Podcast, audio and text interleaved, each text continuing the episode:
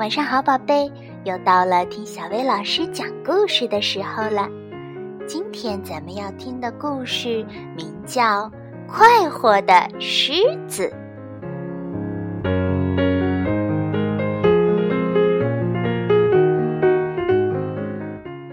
从前有一只快活的狮子，它的家并不在那又热又危险的非洲原野上。那里经常有端着枪的猎人埋伏着。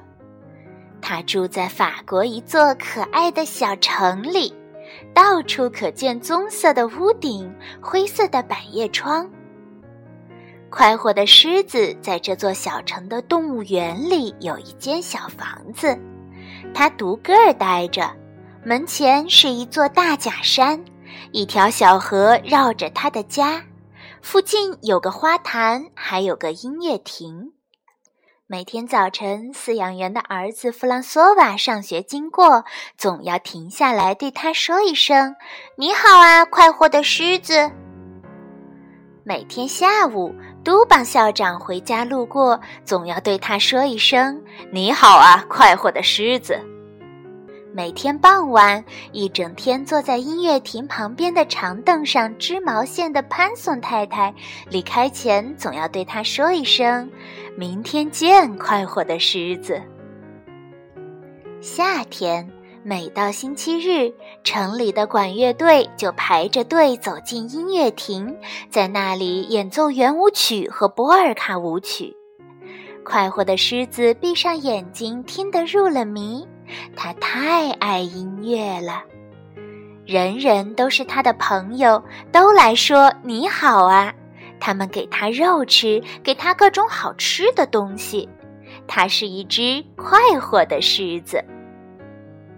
一天早上，快活的狮子发现饲养员忘了关上他小房子的大门。哦，我可不喜欢门这样开着，会有人进来的。不过，也许我自己倒是可以出去拜访一下城里的朋友。平时都是他们来看我，我也应该去看看他们呀。于是，快活的狮子走出了他的房间，来到了公园里。他对忙个不停的麻雀说：“朋友们，你们好啊！”“你好，快活的狮子。”那些麻雀匆忙地回答。他对红松鼠说：“我的朋友，你好啊！”红松鼠正坐在它的大尾巴上，灵活地啃着核桃，头也不抬地回答：“你好，快活的狮子。”快活的狮子走出动物园，来到外面的石板路上，正好碰到都邦校长从拐弯处走过来。“你好啊！”他用有礼貌的狮子的方式鞠躬说道：“呜啊呜！”嘟棒先生发着这样的声音，昏倒在了人行道上。这样说你好也太滑稽了。快活的狮子说着，迈着它松软的大脚掌，继续往前走。顺着大街走了几步，快活的狮子碰到了在动物园里认识的三位太太。你们好啊，太太们！啊呜！三位太太尖叫着转身就跑，好像有吃人的妖怪在追赶他们似的。真不知道他们干嘛这样。他们在动物园里总是那么斯文、彬彬有礼的。快活的狮子继续往前走，这回他在食品杂货店的附近遇见了潘松太太。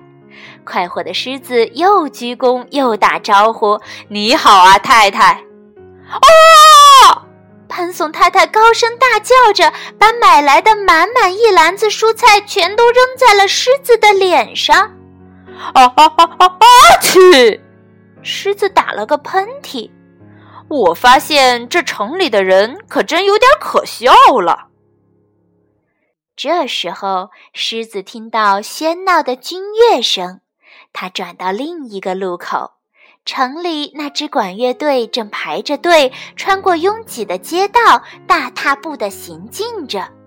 乌拉哇啦，咚咚咚，他们演奏着乐曲。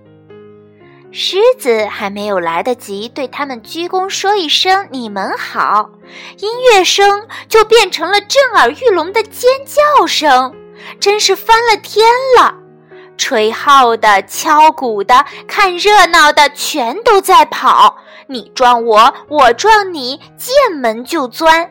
人们纷纷逃进路边的咖啡馆，一眨眼的功夫，街上空了，一片寂静。狮子坐下来想：这到底是怎么回事呢？依我看，人们不在动物园里，一定就是这个样子的。他站起来，一路继续走，想找一个不会昏过去、不会哇哇大叫、不会逃走的朋友。可是他看到的人全都躲在最高的窗子里和阳台上，激动地对他指指点点。嗯，这又是什么新的喧闹声？这声音是“嗡儿哇，嗡儿哇，嗡儿哇，嗡儿哇”，声音越来越响，越来越响。狮子说：“这是风声吧？”要不就是动物园里的猴子全都出来溜达了。突然，从旁边的街道上冲出来一辆救火车，在离狮子不远处停了下来。接着，一辆大搬运车从它的另一侧倒推着开过来，车后面的门敞开着。狮子安安静静地坐下来。它不想错过机会，想要看看接下来究竟会发生什么事情。消防员们跳下救火车，慢慢的向狮子靠近。他们拖着一根粗粗的水龙带，非常非常慢的越走越近，越走越近。水龙头带像一条长蛇，一路爬着过来，越来越长，越来越长。忽然，在狮子的背后，一个很小的声音叫道：“你好啊，快活的狮子！”是弗朗索瓦，动物园饲养员的儿子，他正放学回家呢。弗朗索瓦看到了狮子，向他跑过来。快活的狮子太快活了，它非常快活，终于遇到了一个朋友。这个朋友见了他不逃走，还对他说：“你好。”狮子把那些消防员全都抛到脑后了。狮子始终没弄明白那些消防员到底想干什么。弗朗索瓦把手放在他蓬松的鬃毛上，说。我们一起回动物园去吧。好的，走吧。快活的狮子嘟囔着回答。弗朗索瓦和快活的狮子一起走回动物园。消防员们上了救火车，一路跟在他们后面。高处阳台上和窗户里的人们终于欢呼道：“你好啊，快活的狮子！”从那以后。快活的狮子吃到了许多最好吃的东西，都是城里的人们省下来送给他的。不过，你要是再打开他的大门，他也不愿意出去了。他觉得还是这样好。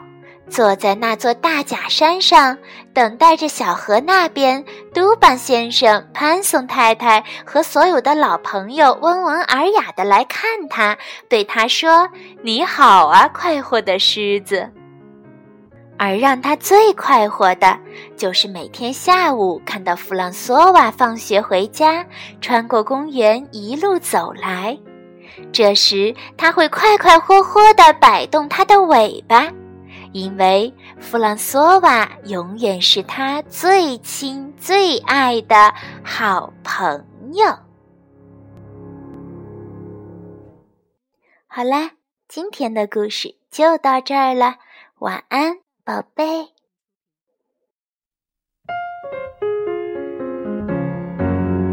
永远是。